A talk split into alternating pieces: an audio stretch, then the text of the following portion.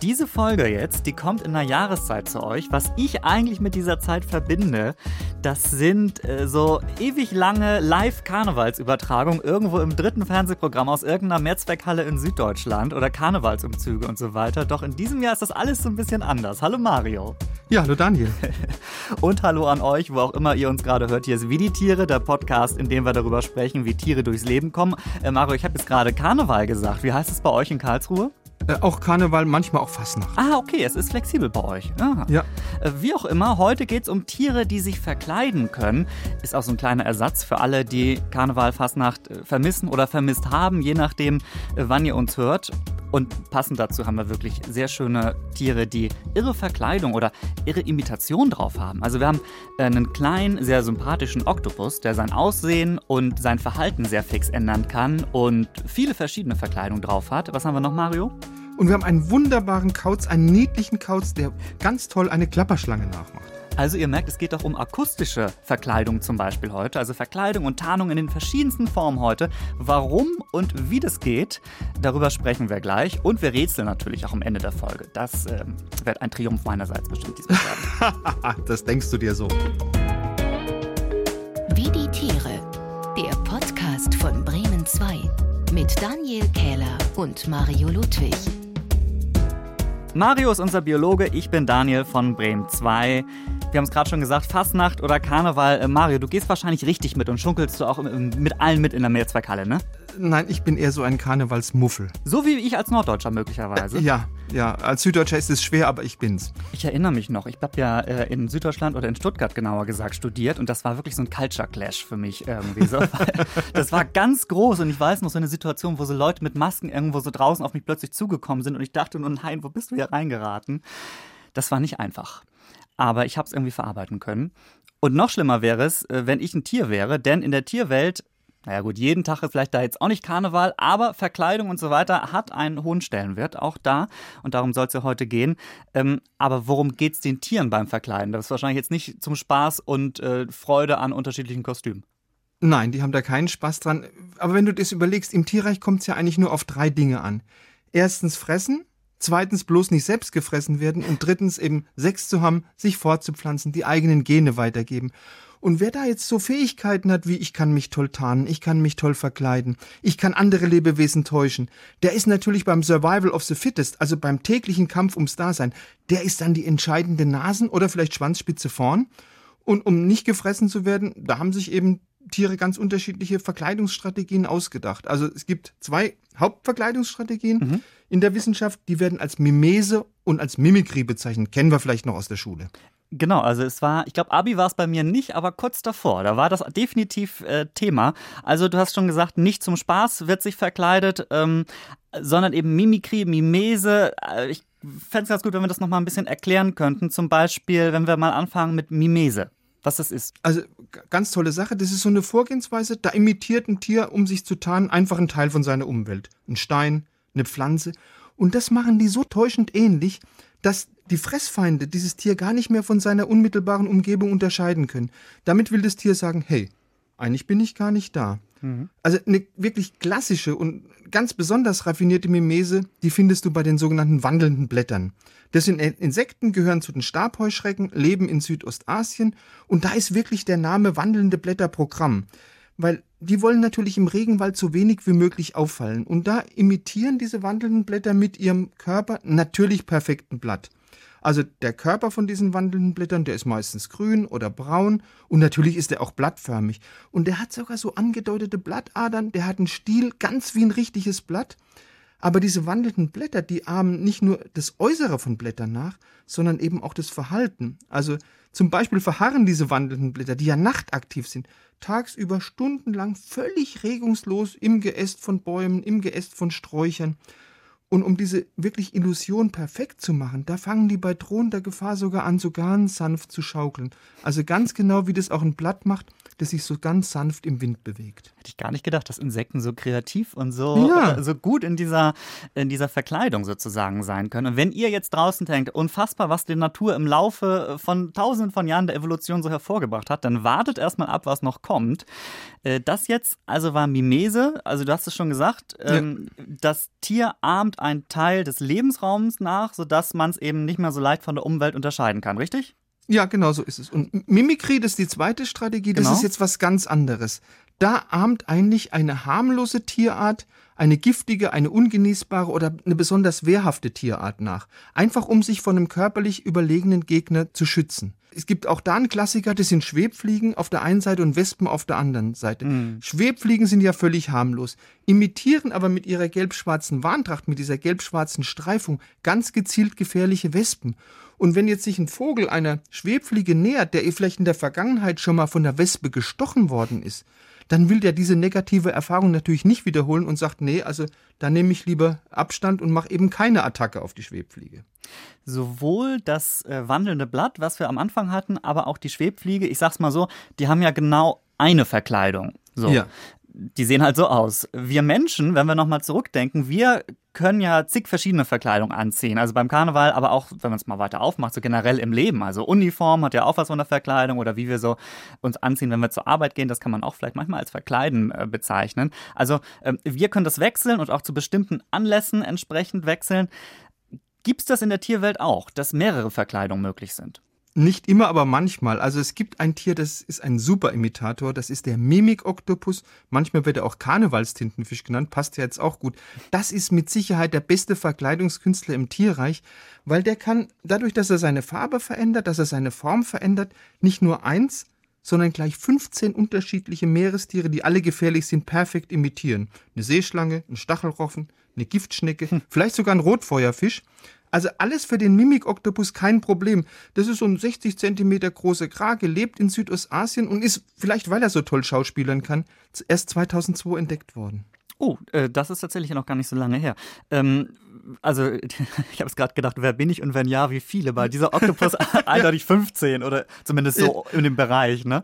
Kann man genau. sagen, warum der das macht? Oder also ich kann es mir schon vorstellen, es wird das mit diesen drei Punkten zu tun haben, die du am Anfang genannt hast, ne? Ganz genau. Also der Mimik-Oktopus, der lebt äh, in Lebensräumen, in denen es kein, keine Verstecke gibt. Also in flachen, sandigen Küsten und da kann der sich nicht wie andere Tintenfische ähm, in eine Felsspalte oder sowas zusammen hm. äh, zurückziehen. Und deshalb hat der Mimik-Oktopus im Laufe der Jahre gelernt, auf unterschiedliche Bedrohungen eben ganz individuell zu reagieren. Also nehmen wir es mal an, so ein Mimik-Oktopus wird von einem Riffbarsch bedroht. Dann imitiert er einfach eine gebänderte Seeschlange, weil die frisst nämlich wieder für ihr Leben gern Riffbarsche. Und das ist für den Mimik-Oktopus relativ einfach. Der hat so ganz schnelle, sehr spezielle Farbzellen. Und da macht er erstmal so die schwarz-gelbe Ringelung von so einer giftigen Seeschlange nach und sein, seine Färbung kann er schnell verändern, viel schneller als ein Chamäleon und dann vergräbt er sich im Sand und lässt nur noch zwei von seinen acht Armen aus dem Sand rausgucken. und ähm, das ist natürlich klasse, damit imitiert er gleich zwei Seeschlangen und wenn jetzt ein Riftbarsch vorbeikommt und der ist einigermaßen bei Verstand, da sagt er, mein Gott, gleich zwei von meinen schlimmsten Feinden, da verschwinde ich lieber so schnell wie möglich. Der denkt sofort, oh Gott, oh Gott, oh Gott, was kommt denn da aus, der, aus, der, aus dem Sand irgendwie raus, ne? Genau. Kann man sagen, warum der das kann? Weil das klingt doch wirklich sehr komplex schon. Also ist das auch so eine Sache, die sich über Jahrtausende entwickelt hat? Ja, da gibt es natürlich Vermutungen. Ich habe ja schon gesagt, er ist relativ schutzlos in seiner natürlichen Umgebung und da hat sich wahrscheinlich im Laufe der Evolution eben diese Verkleidungskunst entwickelt. Vielleicht entwickeln sich dann im Laufe der Evolution auch noch weitere Verkleidungskünste. Das wäre theoretisch denkbar, oder? Alles klar, ja, natürlich. So ein Taucher vielleicht irgendwann nachmacht, möglicherweise. Naja, gut, das wäre vielleicht etwas viel erwartet. Ähm, also, man kann, kann einen Strich drunter machen. Ähm, Achtung, ein Wortwitz. Ein bunter Hund in der Tierwelt. Aber es ist keiner, von dem es so richtig viele gibt. Nee, ähm, man muss auch sagen, diese überragende Schauspielkunst, die der Mimik-Oktopus hier hat, die kann ihm vielleicht sogar zum Verhängnis werden. Also als man den entdeckt hat und es kamen erste Bilder vom Mimik-Oktopus, erste kleine Filme im Fernsehen, mhm. da gab es also wirklich sofort Hetzjagden auf den armen Mimik-Oktopus, weil natürlich Aquazoos, aber auch Hobby-Aquarianer, die jetzt gut betucht waren auf der ganzen Welt, die haben wirklich horrende Summen geboten, einfach um so einen Mimik-Oktopus in ihren Besitz zu bringen, mhm. aber die sind sehr selten, die kommen nur in wenigen Gebieten vor und Naturschützer sagen deshalb, also wir müssen klar, ganz klar den Fang und den Handel mit Mimok-Oktopussen so schnell wie möglich unterbinden und natürlich auch ihren Lebensraum unter Schutz stellen. Vielleicht noch was dazu, Versuche, den Mimikoktopus in Gefangenschaft in einem Aquarium zu halten, das hat fast nie geklappt. Also das ist fast immer mit dem Tod von den Oktopussen geendet. Es gibt ein Beispiel, in Wien lebt tatsächlich ein Mimikoktopus im Aquarium im sogenannten Haus des Meeres. Da geht das. Aber ansonsten, oder sicherheitshalber sagen wir mal, Freiheit für den Mimik-Oktopus. Genau. Äh, und übrigens an der Stelle Grüße an unsere Hörerin Nicole. Ich hoffe, sie hört uns jetzt, denn die hat uns über Instagram auch auf den Mimik-Oktopus schon mal hingewiesen. Und äh, Mario, wir hatten den ja auch auf dem Zettel und ich finde es super. Dann haben wir irgendwie von zwei Seiten quasi gesagt, wir müssen diesen Mimik-Oktopus machen. Und wenn ihr das wollt und wir auch, äh, dann hoffen wir, dass wir euch jetzt ein paar schöne Infos über dieses wunderbare Tierchen bringen konnten. Wenn euch das jetzt aber noch nicht absurd oder weird genug war, dann haben wir jetzt was für euch. Weirde Tiere. Denn das ist unser kleiner Ausflug vom Hauptthema immer. Unsere Rubrik Weirde Tiere. Denn wir lieben Tiere, von denen wir glauben, dass es sie eigentlich gar nicht geben könnte. So absurd sind sie. Und wir suchen uns immer welche aus vor der äh, Podcast-Aufzeichnung und wissen ja nicht, was das immer ist, was der jeweils andere aussucht. Also, ich, Mari, ist es bei dir an Wasser oder an Land? Es ist an Land und es ist ein sehr niedliches Tier. Okay, dann mach du zuerst, weil ich habe wieder ein Wassertier. Dann haben wir ein bisschen Abwechslung heute. Okay, ich habe schon gesagt, ein sehr niedliches Tier, das aber eine sehr interessante und auch ziemlich anrüchige Eigenschaft hat. Das ist der Wombat. Oh, Wombat, ja, liebe Wer ich. den nicht kennt, ist ein Beuteltier, kommt ausschließlich in Australien vor und er sieht ja schon sehr flauschig aus. So ein bisschen wie ein freundlicher, kleiner, ein bisschen pummeliger Bär. Aber der sieht nicht nur putzig und flauschig aus, der hat auch noch eine Eigenschaft, die ist wirklich einmalig auf der Welt. Ich weiß es. Und damit kommen wir, ja, du weißt, ne? Es hat was, das schöne. hat es was mit Klötzchen zu tun? Ja, das hat was mit Klötzchen zu tun. Lego. Der, der Wombat ist das einzige Tier auf der Welt, ich sag's jetzt mal streng wissenschaftlich, Ja. dessen Stoffwechselendprodukte würfelförmig sind. Und jetzt sage ich es mal plakativ, der Wombat scheißt kleine Würfel. Stellt sich natürlich die Frage, wie kriegen die Wombats das mit der Würfelform hin? Ja. ist ja nicht so ganz einfach. Und das hat tatsächlich eine amerikanische Wissenschaftler von der Universität von Atlanta rausgekriegt. Die hat sich nämlich mal den Darm von toten Wombats genauer angeguckt. Und zwar von Wombats, die bei Verkehrsunfällen ums Leben gekommen sind. Also die hat nicht extra welche dafür getötet. Und die Wissenschaftlerin hat es dann relativ schnell rausgekriegt. Wombats haben unterschiedlich elastische und bewegliche Darmwände. Und an manchen Stellen, da ist der Darm einfach steifer. Und das drückt dann den Kot so zusammen, dass die Kanten vom späteren Würfel entstehen. Und das ist der Grund, warum Wombats kleine Würfel scheißen. Jetzt ist natürlich die Frage, warum machen die Ja, das? ich wollte Wo liegt da der sagen, ja. Vorteil? Ja, wo liegt der Vorteil, wenn ich einen Würfel scheiß? Das hat damit zu tun, dass Wombats ihr Revier wie viele andere Tiere auch mit Kot markieren, also wie Hunde, wie Katzen. Und bei Wombats gilt, je höher und besser platziertes Häufchen ist, desto eher wissen andere Wombats, das ist ein Territorium, das ist abgesteckt, da habe ich nichts zu suchen, da Nein. bleibe ich besser weg. Aber an diesen hohen exponierten Orten, da besteht ja die Gefahr, dass normale Häufchen einfach wegrollen. Ja, ja. Und deshalb die kleinen Würfel. Das sind ja bis zu 100 kleine Klötzchen. Die können, auch wenn sie schön gestapelt sind, eben nicht wegrollen. Und deshalb scheißt der Wombat kleine Würfel. Wie wunder, wunderschön. Was für ein wunder, wunderschönes Forschungsgebiet hat, äh, hat, die, hat, hat die Person, die dazu geforscht hat. Ja. Äh, auch bei mir wird es nicht besonders schön, sage ich mal. Ähm, ich habe ja letztens auf unserem Insta-Account, wie die Tiere, euch dazu aufgerufen draußen. Schickt uns mal Tiere, die ihr absurd, witzig, weird findet. Ähm, und mehrfach kam ein bestimmtes Tier von euch, das hat schon mal einen Preis gewonnen. 2013, ein Online-Wettbewerb. Jetzt bin ich gespannt, Mario, ob du das damals mitbekommen hast. Das hässlichste Tier der Welt. Hast du es mitbekommen? Okay, äh, da kommen nur wenig in Frage. Nacktmull-Fingertier. Pass auf, nee, das ist es nicht. Es, pass auf, jetzt kommt's. Es gab sogar internationale Presseberichterstattung dazu. Äh, die NZZ hat, äh, hätte ich nicht gedacht, dass ich mal die NZZ zitiere, ähm, die hat es so beschrieben, er sieht aus wie ein mürrischer, alter, kahlköpfiger Mann, der mit dem Leben hadert. Nicht schlecht, ne? Und es ist der Blobfisch. Ah, okay. Also, wenn ich das richtig notiert habe, Psycholytus marquidus aus der Familie der Dickkopfgroppen. Da steckt schon Musik im Namen, wie ich finde. Ja? Und es ist ein echtes Internettier eigentlich, weil dieses, dieses Tier geistert durchs Internet. Es ist eigentlich das bekannteste Foto, das kennst du sicher auch, ist so eine, eigentlich nur so ein Häufchen Elend, ne? Ja, ich kenne das Foto und er sieht auch so ein bisschen aus wie so ein Wackelpudding, ne? Genau, so eine hellrosa, graue, glimmerige Masse. Man sieht einen Mund, so einen Mundwinkel nach unten, zwei kleine schwarze Punkte als Augen, scheinbar so eine riesige Nase. Also es sieht auch aus wie ein Blob. Ja, so eine Knollennase, ne? Wie so ein Loriot-Männchen. Ja, ne? ja, genau. Ja, ja. Aber wenn ich das richtig rausgefunden habe, mit diesem glibbrigen Körper, das ist der Vorteil, kann er eben in der Tiefsee bei dem hohen Druck überleben und da wird erst so unförmig, wie man es auf diesem bekannten Foto sieht, wenn er an die Oberfläche gezogen wird, zum Beispiel wenn er in Netze gelangt. Unter Wasser sieht er eigentlich normaler aus. Kann das sein? Also man sollte ihn unten lassen. Absolut, genau. Und er bewegt sich übrigens unten auch nur relativ wenig, habe ich noch gesehen. Also er schwebt, er ist ja auch wenig Sauerstoff da unten zu finden. Ähm, also er bewegt sich auch nur, wenn nötig ist.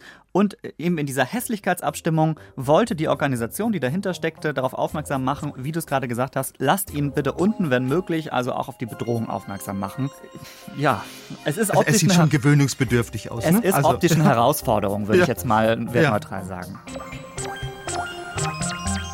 Wie die Tiere sich verkleiden. Ich finde dieses äh, kulturelle Oberthema heute, Mario, das hat irgendwie was, weil wir uns auch so ein bisschen besser kennenlernen können, was wir noch nicht voneinander wissen oder so ein bisschen raten können. Ich bin mir ganz sicher, Mario, wenn du, du hast zwar gesagt, du bist nicht so der Faschingstyp, aber du bist bestimmt auch mal auf der einen oder anderen Feier gewesen oder musstest da irgendwie mitgehen. Du bist bestimmt immer als Bär gegangen. Oder Super Mario von, oder, oder Super Mario von Nintendo oder äh, Bär habe ich, hab ich mir tatsächlich äh, überlegt, ich bin aber öfters mal als Frau gegangen. Ach was, da kommen wir Ja, fand, fand ich nicht schlecht. Da, da kommen wir gleich tatsächlich zu. Ich wollte eigentlich jetzt erzählen, was mein Lieblings- äh, oder was, was die beste Verkleidung war, die ich gemacht habe, aber das hebe ich mir auf für später denn. Ehrlich? Nein, komm. Eine Rate. Daniel, ich weiß es. Super Daniel gibt's ja nicht. Ich, ich habe keine Ahnung. Pass auf, eigentlich wäre es Mimese. Ich bin mal als Baum gegangen. Okay, Das war in einem, in einem Schultheaterstück, das musste so sein. ist ein bisschen unbeweglich, ne? Ja, ich hatte auch, ich, es war auch eher ein ruhiger Tag für mich da. Okay. So, aber Mensch, diese Überleitung, Mario, die muss ich nutzen, ähm, denn äh, wir, wir gehen wieder ins Wasser und es geht um Fortpflanzung jetzt. Ja. Und ein Tier, das hat das gemacht, was du auch gemacht hast, sozusagen. Und da sind wir eigentlich schon beim Thema, es gibt im Tierreich auch Transvestiten. Und zwar sind es männliche Riesensäbchen. Riesensäbchen, das sind ja so Tintenfische, so 60 Zentimeter groß. Und diese Riesensäbchen, die treffen sich jedes Jahr zwischen Mai und September vor der Küste von Australien, vor einer bestimmten Stadt, vor Wylala. Und da treffen die sich wirklich zu Tausenden und Abertausenden zur Paarung. Soweit alles gut. Aber das Verhältnis Männchen zu Weibchen, das ist relativ unglücklich. Das ist immer so 4 zu 1, in manchen Fällen sogar 7 zu 1. Das heißt, nur die größten und die stärksten Männchen haben also Chancen bei den Weibchen. Und wenn die jetzt erstmal so ein Weibchen erobert haben, dann bewachen die dieses Weibchen natürlich ausgesprochen eifersüchtig. Das heißt, Tintenfischmänner, die, sagen wir mal, eine etwas schwächlichere Statur haben, die haben normalerweise keine Chance. Aber eben nur normalerweise. Weil Not macht ja erfinderisch und Tintenfischen wird ja nachgesagt, es sind die cleversten wirbellosen Tiere. Also, damit auch die Schwächlinge, damit auch die Mickerlinge, damit die auch zu einem Rendezvous kommen, haben die sich wirklich eine ganz geniale Strategie ausgedacht. Die verkleiden sich einfach als Weibchen. Das ist für ein Tintenfischmännchen relativ einfach. Die verstecken zunächst mal in ihren typisch männlichen Begattungsarm, der ist ja verräterisch.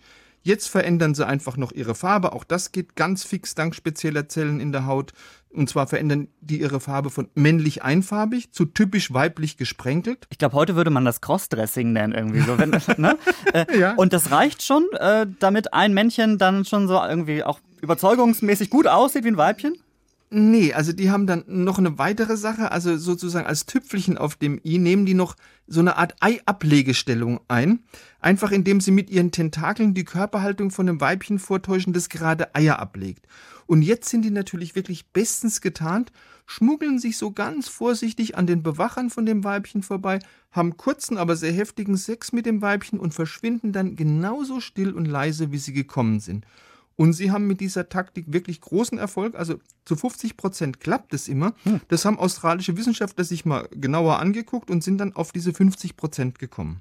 Wenn die Verkleidung eben zu realistisch ist, dann ist es auch manchmal, so muss ich gerade sagen, dass die Falschen sich angesprochen fühlen, Genau. sozusagen. Ne?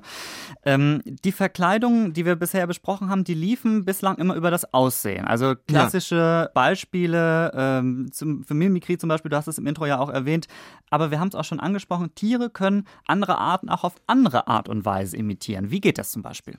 Also wir haben auch eine akustische äh, Verkleidung und die finden wir, ich habe es vorhin schon erwähnt, beim Kaninchenkauz. Das ist eine nordamerikanische Eulenart, die haust, sehr untypisch für eine Eule, nicht irgendwo im Baum, sondern in unterirdischen Höhlen, also zum Beispiel in verlassenen Präriehundbauten. Und dieser Kaninchenkauz, der hat wirklich einen ganz wirkungsvollen Trick, wenn es darum geht, den überlegenen Gegner in die Flucht zu schlagen. Der imitiert einfach akustisch wirklich ganz täuschend echtes Klappern von der Klapperschlange. Das ist so eine Mischung aus Klappern und Fauchen und das klingt sehr bedrohlich. Und schon suchen Dachse, schon suchen Kojoten, schon suchen Wölfe und andere Fressfeinde in Windeseile das Weite, weil welches Tier, und wenn es noch so stark ist, will sich mit einer Giftschlange, mit einer tödlichen Giftschlange wie einer Klapperschlange anlegen und nicht nur Tiere fallen auf diese Täuschung rein, auch wirklich ausgewiesene Schlangenexperten schaffen es nicht hier, das Original von der Fälschung zu unterscheiden. Ich habe mal geguckt und recherchiert, ob man das mal äh, hören kann, weil wenn du das schon so anteaserst, dann wollen wir das auch mal äh, hören. Ich habe die Eule mal mitgebracht. So klingt schon ein bisschen gefährlich. Und jetzt zum Vergleich die Klapperschlange. Also, ich, ich höre da kaum Unterschiede. Also die Aufnahmen sind natürlich auch ein bisschen unterschiedlich, aber Ja. so äh, kann ich mir schon vorstellen, wenn man das in der freien Natur hört, dass das sehr ähnlich klingen kann. Also echt so Soundmimikrie kann man es glaube ich nennen. Das ne? ist Soundmimikrie, ganz genau. ja. Gibt's da noch mehr Tricks, wie Tiere sich verkleiden, außer übers Aussehen? Ja, es gibt eine Geruchsverkleidung. Die Wissenschaft sagt dazu olfaktorische Mimikrie. Das ist eine Verkleidung, die kann man sehr schön auch bei einem kleinen Tier, auch bei einem amerikanischen Tier beobachten, beim kalifornischen Erdhörnchen. Das ist ein Nagetier, hat aber das Pech, dass es auf dem Speiseplan von Klapperschlangen ziemlich weit oben steht. Also du siehst, heute haben wir es irgendwie mit Klapperschlangen. Aber die Hörnchen, die sind relativ clever. Die haben einen ganz raffinierten Trick auf Lager, wie sie sich eben gegen diese Klapperschlangen schützen können. Die kauen einfach die frisch gehäutete Haut von der Klapperschlange gut durch und verteilen das dann, dieses, diese Masse, mit Hilfe ihrer Zunge, diese wirklich zerkauten Hautstücke schön auf ihrem Fell. Und schon riecht das Erdhörnchen wie eine Klapperschlange. Und wenn jetzt eine echte Klapperschlange sich der Wohnhöhle von so einem, ich sage es mal, parfümierten Erdhörnchen nähert, dann glaubt die Klapperschlange natürlich, hey, hier haust kein leckeres Beutetier, sondern eine Artgenossin, die möglicherweise schlecht gelaunt ist, da hau ich lieber ab. Es gibt sogar Parfum in der Welt der Tiere, die zur Verkleidung eingesetzt wird. Olfaktorische Mimikrie, da habe ich echt noch nicht von gehört. Mal gucken, ob wir jetzt auch getäuscht werden, Mario, oder ob wir direkt den Durchblick haben. Zum Glück geht es da nicht um Gerüche, sondern um Sounds wieder. Welches Tier klingt hier? Und ich bin gespannt, was Tobi mitgebracht hat. Und der ist schon da. Hallo Tobi aus dem Bremen 2 Team. Hi Daniel, hi Mario. Hallo Tobi. Was viele nicht wissen, Tobi, du bist einer von denen, die gehen auch immer mit dem Mikro selbst raus. Und du hast, glaube ich, alle Geräusche auch selbst aufgenommen. Von den unterschiedlichsten Tieren. Warst in Südafrika auch extra unter. Oder Natürlich nicht. Sehe ich das jetzt Natürlich- falsch? Natürlich nicht. Aber natürlich nicht. Aber ich habe trotzdem ein sehr, sehr schönes Tier gefunden. Es steht ja eins zu eins bei euch. Ja. Ja. Und als ich das rausgesucht habe, habe ich gedacht, ja, das ist auch ein bisschen fies. Und nee. ähm, es ist insofern fies, weil entweder habt ihr es gleich sofort und es geht um Schnelligkeit. Oh. Ja. Oder ich schätze das komplett falsch ein und ihr kommt einfach nicht drauf. So, jetzt geht's erstmal los, dann hört doch einfach mal. Mal. Nee. Schwein. Äh, Pelikan. Es muss einfacher sein. Nein. Möwe? Nein. Also am Anfang klang das wie ein Schwein. Ja, ne? Ja, soll ich noch mal, soll ich noch mal spielen oder wollt ihr noch ein bisschen? Also es ist doch die richtige Lösung ist noch nicht dabei, ne? nein, nein, nein. Also jetzt grenzen wir erstmal ein. Säugetier, ja oder nein? ist ein Säugetier. Oh. Also Möwen fallen schon mal weg, Daniel. Ähm, Ja. ah, ah, ah, ah, ah. Ein Haustier? nee, das ist kein Haustier, niemals. Äh, nee. Nee. Mach noch mal. Mach nochmal, ja.